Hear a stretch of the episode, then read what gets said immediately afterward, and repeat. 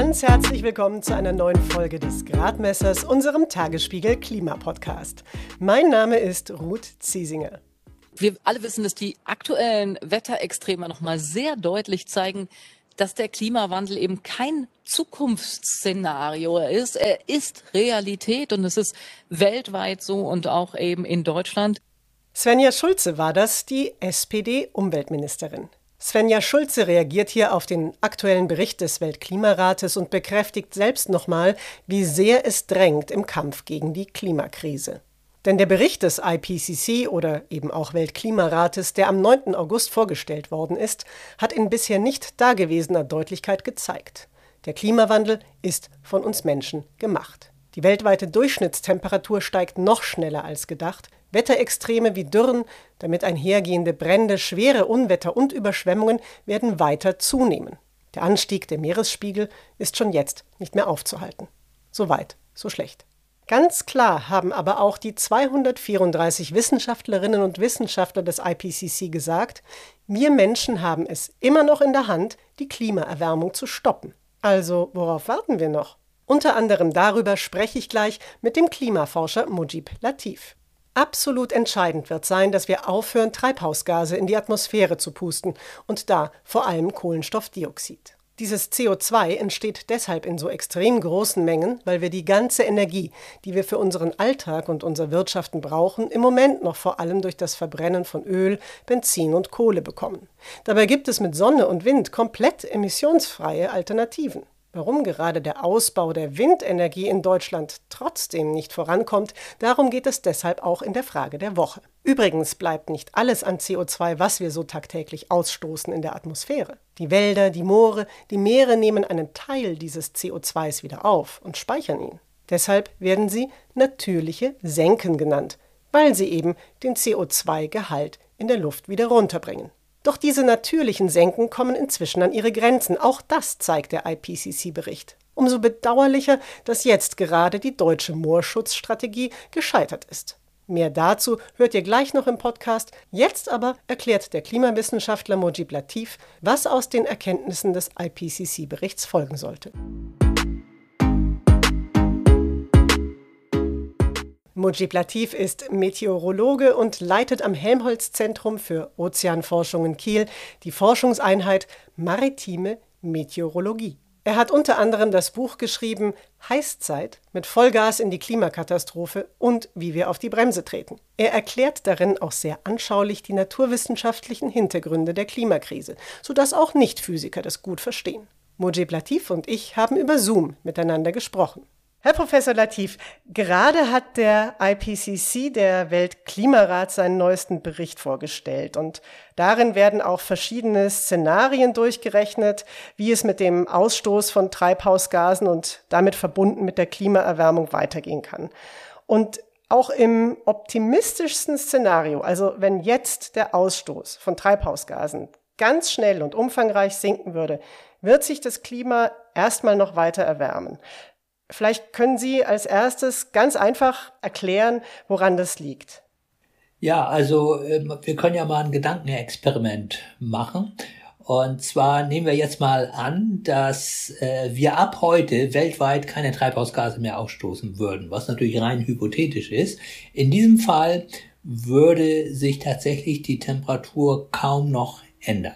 Andere Parameter wie zum Beispiel der Meeresspiegel und so weiter, die würden weiter steigen, aber was die Temperatur angeht, die würde so gut wie nicht mehr steigen. Nun ist das ja nicht möglich äh, und deswegen werden wir natürlich in den nächsten Jahren und Jahrzehnten weiter Treibhausgase ausstoßen. Und äh, deswegen wird eben die Temperatur auch weiter ansteigen. Und es hängt jetzt von uns ab, um wie viel die Temperatur weiter ansteigen wird. Und äh, das sehen wir eben in den verschiedenen Szenarien. Also im besten Szenario, wenn also die Treibhausgase sehr schnell sinken, äh, also der Ausstoß von Treibhausgasen sehr schnell sinkt, äh, dann hätten wir noch eine Möglichkeit, die Pariser Klimaziele einzuhalten. Wenn sie weiter steigen und auch dieses Jahr 2021 werden sie wieder steigen, haben wir keine Chance, die Pariser Klimaziele einzuhalten. Und das Problem ist eben, dass die Treibhausgase, die wir ausstoßen, so verstehe ich das eben so, wahnsinnig langlebig in der Atmosphäre bleiben, richtig? Ja, genau. Und das ist vor allen Dingen beim CO2 so, das ist ja das wichtigste Gas, also das Kohlendioxid. Und das entsteht ja immer dann, wenn wir also Kohle verbrennen, Öl verbrennen oder Erdgas verbrennen oder auch Autos mit Verbrennungsmotor fahren, dann entsteht eben immer das CO2 und das hat eine sehr, sehr lange Verweildauer von, ja, so im Mittel ungefähr 100 Jahren und deswegen ist das, was unsere Eltern und unsere Großeltern in die Luft geblasen haben, alles noch da oben und selbst wenn wir jetzt etwas weniger CO2 ausstoßen, das kommt ja oben drauf und deswegen wächst der Gehalt an CO2 trotzdem weiter an und damit eben auch die Erwärmung. Es gibt noch einen Punkt, von dem ich mir vorstellen könnte, dass es hilft, ihn zu verstehen. Warum ist es denn wichtig, nicht bis zu einem bestimmten Datum auf Null Treibhausgasemissionen zu kommen, sondern warum ist es besser, möglichst rasch sehr viel Emissionen einzusparen, statt eben erstmal weiter zu verschmutzen und die entsprechenden Schritte nach hinten zu verschieben? Ja, das liegt daran, äh, dass man ganz grob ein CO2-Budget ausrechnen kann. Das heißt also, die Menschheit äh, darf eine bestimmte Menge CO2 ausstoßen, äh, um eine bestimmte Wärmung, Erwärmung nicht zu überschreiten. Und äh, wenn man jetzt äh, bis zur letzten Sekunde wartet und praktisch das Budget jetzt innerhalb der nächsten Jahre voll ausreizt, bleibt ja so gut wie keine Zeit mehr, um sozusagen äh, dann allmählich zu handeln, sondern dann muss man praktisch von einer Sekunde zur nächsten handeln. Und das ist auch der Grund dafür, dass das Bundesverfassungsgericht eben Teile des Klimaschutzgesetzes kassiert hat, äh, weil das würde eine unzumutbare Härte für die jungen Menschen bedeuten. Eine gute Nachricht des IPCC-Berichts ist ja, man kann noch etwas tun. Wenn Sie auf die aktuelle deutsche Politik schauen, hat die da jetzt den richtigen Weg eingeschlagen? Also zunächst einmal, wenn man den IPCC-Bericht äh, interpretiert, äh, zumindest so wie ich es tue, werden wir die 1,5 Grad äh, nicht mehr schaffen. Das heißt, wir werden dieses Ziel reißen. Wir haben noch eine ganz kleine Wahrscheinlichkeit und das würde wirklich bedeuten, dass wir jetzt ganz, ganz schnell tiefgreifende Änderungen weltweit bekommen und das ist überhaupt nicht in Sicht. Das heißt also, die 1,5 Grad äh, wird die Welt äh, leider, muss ich sagen, reißen. Äh, dann äh, ist es halt so, dass äh, Deutschland äh, sein Ausstoß gegenüber 1990, und das ist immer das Referenzjahr, um 40 Prozent gesenkt hat, während der weltweite Ausstoß um 60 Prozent angestiegen ist. Und das zeigt, äh, schon mal, dass äh, Klimaschutz und Wohlstand keine Gegensätze sind, sondern äh, dass das möglich ist. Und wenn es einem Land auf der Welt wirklich gut geht, dann ist es immer noch Deutschland. Das muss man so deutlich sagen. Nur nutzt es nichts. Wir können das Klima nicht national schützen. Es ist nun mal ein globales Problem und das ist nur von allen Ländern gemeinsam lösbar. Warum? Weil eben das CO2 so lange in der Luft verweilt. Und deswegen verteilt es sich um den Erdball und deswegen ist es völlig egal, wo es ausgestoßen wird. Es verteilt sich und deswegen ist es überall auf der Welt wirksam. Und deswegen müssten letzten Endes alle Länder bis zur Mitte des Jahrhunderts klimaneutral werden, nicht nur Deutschland. Ich würde gerne auf den internationalen Aspekt auch gleich noch zu sprechen kommen. Jetzt gerade würde ich gerne noch einen Moment in Deutschland bleiben. Sie haben es ja schon gesagt, Deutschland hat bereits eingespart, hat aber noch einen weiten Weg vor sich, trotz allem. Und äh, wenn man da zum Beispiel auf den Kohleausstieg schaut, den setzt Deutschland für das Jahr 2038 an. Dann soll das letzte Kohlekraftwerk vom Netz gehen. Das ist jetzt aber im Sinne des Klimaschutzes hochproblematisch und die Politik weiß das auch. Warum hält man trotzdem daran fest? Ja, der Kohleausstieg äh, 2038 ist aus wissenschaftlicher Sicht viel, viel zu spät. Äh, ich glaube, die Politik hält daran fest äh, aus zwei Gründen. Erstens äh, hat sie Angst äh, vor den Wählerinnen und vor den Wählern. Das ist das eine. Und das andere, das ist, glaube ich, insgesamt ein Problem in der Politik, wenn es um Umweltprobleme geht. Äh, mit der Natur kann man nicht verhandeln. Die Politik ist aber gewohnt zu verhandeln, Kompromisse zu schließen und das können sie eben mit der Umwelt und in diesem Fall mit dem Klima nicht. Wenn der Gehalt an CO2 steigt, wird es wärmer und dann können sie noch so viel jammern oder es beklagen, es hilft nichts. Und das ist, glaube ich, etwas, was die Politik nur ganz, ganz schwer begreift. Und vielleicht noch eines zum Kohleausstieg. Der wird früher kommen. Nicht, weil die Politik es beschließt, sondern einfach aufgrund des ökonomischen Druckes, weil Kohle ist inzwischen schon unrentabel geworden, weil der CO2-Preis, nicht der deutsche, aber der europäische, der ist schon so hoch, dass die Energieversorger schon versuchen, jetzt ihre Kohlekraftwerke loszuwerden, um noch Ausgleichszahlungen mitzunehmen. In den Wahlprogrammen bekennen sich ja jetzt auch alle ernstzunehmenden Parteien auf das Ziel, äh, das Pariser Klimaschutzabkommen einzuhalten und äh, versuchen, sagen, sie werden auch anstreben, das 1,5 Grad Ziel noch zu erreichen, von dem Sie schon gesagt haben, dass das sehr, sehr schwierig wird. Aber dieses Bekenntnis allein, das sagt ja auch noch überhaupt nichts darüber aus, wie diese Klimaschutzziele realistisch erreicht werden sollen und können.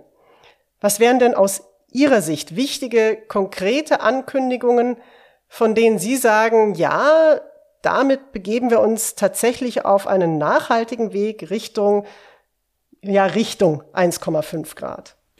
Ja, also äh, zunächst einmal muss man einfach sagen, äh, dass Anspruch und Wirklichkeit in der Politik sehr weit auseinander liegen. Also es gibt im Moment so etwas wie einen Überbietungswettbewerb, was die Ziele angeht, aber das wird nicht mit Maßnahmen unterfüttert. Kein Mensch weiß, wie das gehen soll und ich habe schon das Bundesverfassungsgerichtsurteil angesprochen.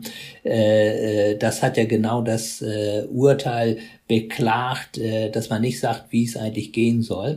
Äh, und drei Dinge sind meiner Meinung nach äh, wichtig. Äh, auf der einen Seite internationale Kooperation. Das gilt übrigens für alle globalen Umweltthemen, egal ob das die Vermüllung äh, der Meere mit Plastik ist äh, oder ob es die Zerstörung von Landflächen ist. Wir brauchen eine internationale Kooperation. Das Zweite ist, wir müssen ganz, ganz schnell weg von den fossilen Energien hin zu den erneuerbaren Energien. Die Lösungen sind da. Es hängt nicht daran, äh, dass wir die Technologie nicht haben. Es hängt letzten Endes am politischen Willen. Und dann, wenn man etwas ganz schnell machen könnte, was auch weltweit wirklich helfen würde, dann wäre es tatsächlich äh, aufzuhören, die Regenwälder zu zerstören, weil das braucht erstens kein Mensch und zweitens könnte man sehr schnell zumindest so um die fünf bis zehn Prozent CO2 weltweit einsparen.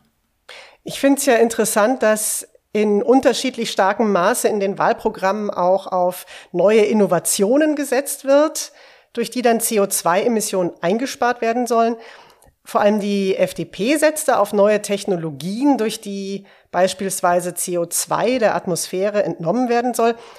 Was gibt es denn da für Technologien und wie realistisch ist deren Einsatz?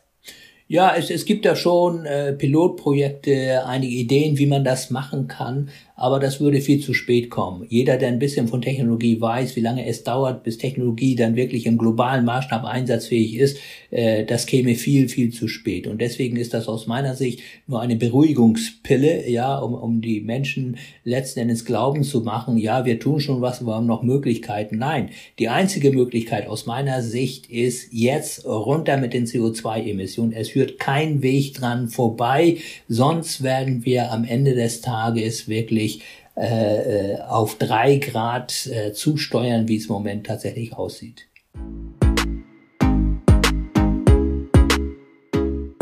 Gleich hören wir mehr von Motivativ zur historischen Schuld und den aktuellen Problemen beim Klimaschutz. Vorher aber erklärt mein Kollege Sinan Retschber, warum der Ausbau der Windenergie an Land in Deutschland nicht vorangeht, auch wenn sich die Politik gerade verbal sehr zum Klimaschutz und den erneuerbaren Energien bekennt. Zu den größten Problemen beim Ausbau der Windkraft an Land zählen äh, fehlende Flächen, rigide Abstandsregelungen und lange und komplizierte Genehmigungsverfahren.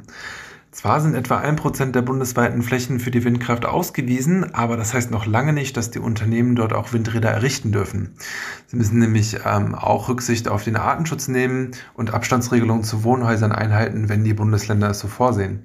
In Bayern zum Beispiel gilt die 10H-Regelung, nach der ein Windrad einen zehnmal so großen Abstand zu Häusern haben muss, wie das Windrad auch hoch ist.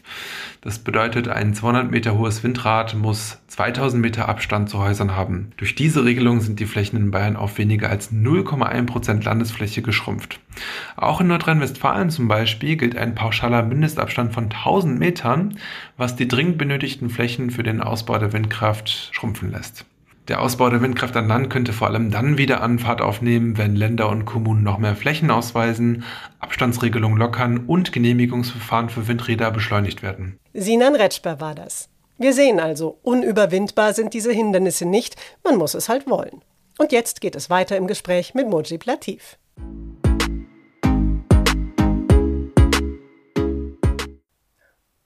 In Ihrem Buch Heißzeit mit Vollgas in die Klimakatastrophe und wie wir auf die Bremse treten, also der Aspekt ist ja auch da, da schreiben Sie, dass eines der ganz großen Probleme, die einen effektiven Klimaschutz verhindern, eben fehlende internationale Zusammenarbeit ist. Können Sie das nochmal genauer erklären, was Sie damit meinen?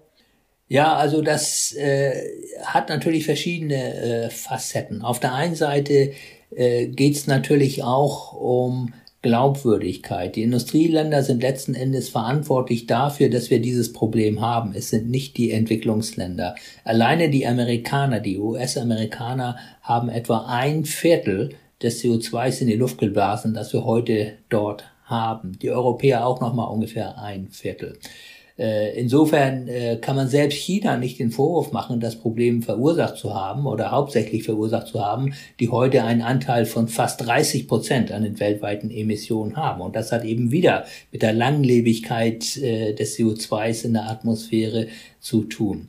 Das ist das eine. Und deswegen müssen die Industrieländer vorangehen. Nur dann werden tatsächlich die jetzt aufstrebenden Länder auch folgen. Der zweite Punkt, der auch in Richtung Gerechtigkeit geht, hat mit den Pro-Kopf-Emissionen zu tun. Wissen Sie, in Indien liegt der Pro-Kopf-Ausstoß ungefähr bei zwei Tonnen CO2 pro Jahr. Bei uns in Deutschland ungefähr bei neun. Ja, das heißt, wir stoßen ein Vielfaches dessen aus, jeder von uns, ich natürlich auch, im statistischen Mittel, äh, wie ein Inder oder eine Inderin. Und auch das ist wenig glaubwürdig. Und äh, der dritte Punkt äh, liegt einfach in der Natur des Problems. Wir sitzen tatsächlich alle im selben Boot und dieses Problem, wie auch andere globale Umweltprobleme, können nur von allen Ländern gemeinsam gelöst werden, weil einfach ein Stoff wie CO2 keine Ländergrenzen kennt und deswegen sind alle davon betroffen. Sie sagen auch, dass nach wie vor, obwohl inzwischen doch relativ viel darüber gesprochen wird, die Klimakatastrophe immer noch falsch kommuniziert wird. Also dass viele Menschen immer noch nicht genügend erreicht werden. Wie kann man denn im Blick darauf die Situation einerseits ungeschönt darstellen und gleichzeitig eben positiv kommunizieren? Also so, dass Menschen auch ins Handeln kommen wollen und nicht einfach verzweifeln und dann verdrängen. Ja, man muss den Menschen einfach eine Perspektive bieten. Und äh, wir müssen einfach das Angenehme mit dem Nützlichen verbinden. Und das geht im Kleinen wie im Großen. Im Kleinen äh, kann man wenn man dann äh, so wie ich äh, in einer Stadt wohnt, äh, kann man wunderbar das Fahrrad nutzen. Ja, und äh, das ist ja jetzt äh, irgendwie kein Verzicht, sondern ich fühle mich viel besser. Jeder Arzt und jede Ärztin wird Ihnen sagen, das ist super, wenn du das machst, kommt ja auch dein Body äh, zugute. Und ja, dann nebenbei äh, schont man noch den Geldbeutel und äh, schont die Umwelt. Also das sind so kleine Dinge, die, die jeder machen kann, auch Energie sparen, ja. Warum müssen Computer immer laufen, äh, wenn sie überhaupt nicht genutzt werden? Oft auch, wenn man im Urlaub ist. Das macht überhaupt keinen Sinn. Man kann doch auch mal den Stecker ziehen und dann äh, fließt kein Strom mehr. Und im Großen muss ich mir einfach sagen, äh, dass wir äh, Gefahr laufen, wenn wir beim Klimaschutz nicht ganz vorne dabei sind, äh, dass wir tatsächlich unseren Wohlstand verlieren. Und das sage nicht ich, Alleine, äh, das hat zum Beispiel der neue amerikanische Präsident Joe Biden auch bei dem Online-Klimagipfel vor ein paar Monaten gesagt, vor allen Dingen nach innen gerichtet, also an seine Landsleute, äh, dass Klimaschutz jede Menge gut bezahlte Jobs schaffen wird. Und wie gesagt, wer bei den neuen Technologien nicht vorne dabei ist, der wird abgehängt. Und der Markt ist gnadenlos, das muss man einfach verstehen. Und ich hoffe zum Beispiel, dass die deutsche Automobilindustrie das inzwischen begriffen hat. Denn wenn man zu lange am Verbrennungsmotor festhält, äh, dann wird irgendjemand anders die neuen Autos produzieren und dann wird die ganze Automobilindustrie aus Deutschland weggehen. Ja? Und deswegen gilt auch hier der Satz, wer zu spät kommt, den bestraft das Leben. Sie unterrichten ja auch an der Kinderuni und sprechen mit Kindern über das Klima und über den Klimawandel. Was beschäftigt denn die Kinder da am meisten? Ja, die Kinder haben teilweise Angst, aber das ist kein guter Zustand, äh, muss ich sagen. Äh, Kinder sind eigentlich relativ äh, offen gegenüber den Problemen und auch offen für Lösungen. Ja, wenn ich also über Lösungen spreche, äh, dann werde ich oft gefragt, ja, warum tust du es denn nicht? Ne? Also die können überhaupt nicht verstehen, äh, dass es da irgendwelche politischen Hindernisse gibt oder ökonomische Hindernisse. Die sagen, okay, wenn du eine Lösung hast, ja, dann mach's doch. Ja? Und, und das ist wirklich das, äh, was ich auch selber finde. Also wir haben ja überhaupt kein Erkenntnisproblem, wir haben auch kein Technologieproblem, wir haben einfach ein Umsetzungsproblem. Wir tun die Dinge nicht, die wir machen könnten. Und äh, ein wichtiger Punkt in diesem Zusammenhang und äh, das ist ein Punkt, den ich gerne an die Politik richten möchte, wenn es um existenzielle Fragen geht dann kann das nicht im Parteien-Hickhack zerredet werden, sondern müssen alle Parteien gemeinsam handeln. Und egal, wer jetzt gerade eine Regierung ist und wer Opposition ist, ja, man muss sich einfach einen Plan geben und diesen Plan konsequent umsetzen. Weil es gibt einfach Themen, die sind zu wichtig, um irgendwelche Spielchen zu spielen.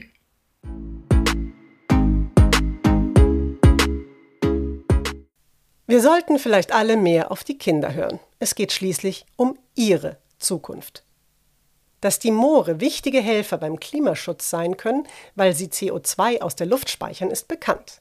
Das Problem ist allerdings, werden sie trockengelegt, wird CO2 freigesetzt. Eigentlich hatte die Bundesregierung deshalb eine Moorschutzstrategie verabschieden wollen, doch letztlich hat das Landwirtschaftsministerium von CDU-Ministerin Julia Klöckner jetzt einen Rückzieher gemacht. Umweltministerium und Naturschutzverbände sind sauer. Ob noch vor der Bundestagswahl etwas passiert, ist fraglich. Meine Kollegin Susanne Ehlerding vom Tagesspiegel Background Energie und Klima erklärt, warum es so schwierig ist, die Schutzstrategie zu verabschieden. Also die Moorschutzstrategie ist am Prinzip Freiwilligkeit gescheitert. Das heißt, das Landwirtschaftsministerium hat sich dagegen gestellt, dass Landwirte gezwungen werden, ihre trockengelegten Moore wieder zu vernässen. Und das kann man auch verstehen, denn Betriebe, die Moorböden haben, die haben meist auch sehr viel davon. Also in Niedersachsen zum Beispiel gibt es Milchviehbetriebe, die haben 50 bis 80 Prozent Moorflächenanteil und da weiden dann eben die Kühe jetzt auf solchen Mooren, ehemaligen. Und wenn so ein Bauer umstellt, dann müsste er den Großteil seiner Produktion umstellen. Da gibt es ja Möglichkeiten wie eine sogenannte Paludikultur. Da baut man zum Beispiel Schilfgras an und das wird dann zum Dämmen von Häusern benutzt. Und da gibt's auch einen Bedarf, aber dafür braucht man auch ganz andere Maschinen und dafür braucht der Landwirt die Garantie, dass er eine langfristige Förderung bekommt. Andererseits sagen die Naturschutzverbände auch zu Recht, dass freiwillige Maßnahmen sehr lange dauern, Zeit, die wir nicht mehr haben. Und es müsste klar sein, dass besonders klimaschädliche Moornutzungen ab dem Jahr 2030 nicht mehr möglich sein sollen. Also sagen die Umweltverbände, sonst würden nämlich auch die Förderprogramme nicht angenommen. Und da beißt sich das so gegenseitig so ein bisschen mit den verschiedenen Interessen, die es gibt. Ja, und deswegen ist die Moorschutzstrategie, die wir eigentlich unbedingt bräuchten, leider gescheitert. Ein Dankeschön für diese Erklärung an Susanne Ehlerding und ein großes Dankeschön auch an Sie und an euch fürs Zuhören. Denn das war es für diesmal wieder mit dem Gradmesser. In der nächsten Folge beschäftigt uns übrigens auch eine wichtige Klimasenke. Wir gehen, zumindest virtuell, in den Wald, zusammen mit dem Forstwissenschaftler Ulrich Schramel. Ich würde mich freuen, wenn ihr dann wieder mit dabei seid. Am besten abonniert ihr den Podcast zum Beispiel bei Apple Podcasts oder bei Spotify oder einer anderen Podcast-Plattform, dann verpasst ihr keine neuen Folgen. Oder ihr hört ihn auf tagesspiegel.de nächsten Freitag wieder. Bis dahin wünsche ich alles Gute. Ich bin Ruth Ziesinger. Bis zum nächsten Mal.